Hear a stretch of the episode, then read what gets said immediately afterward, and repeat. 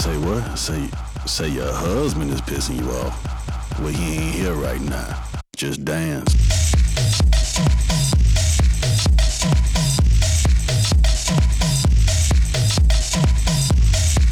Uh,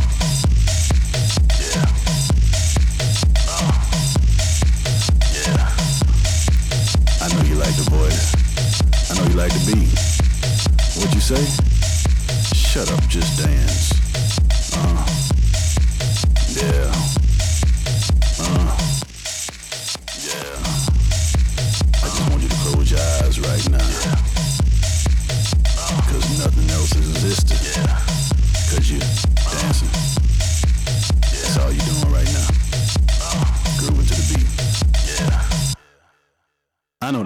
to buy you a drink.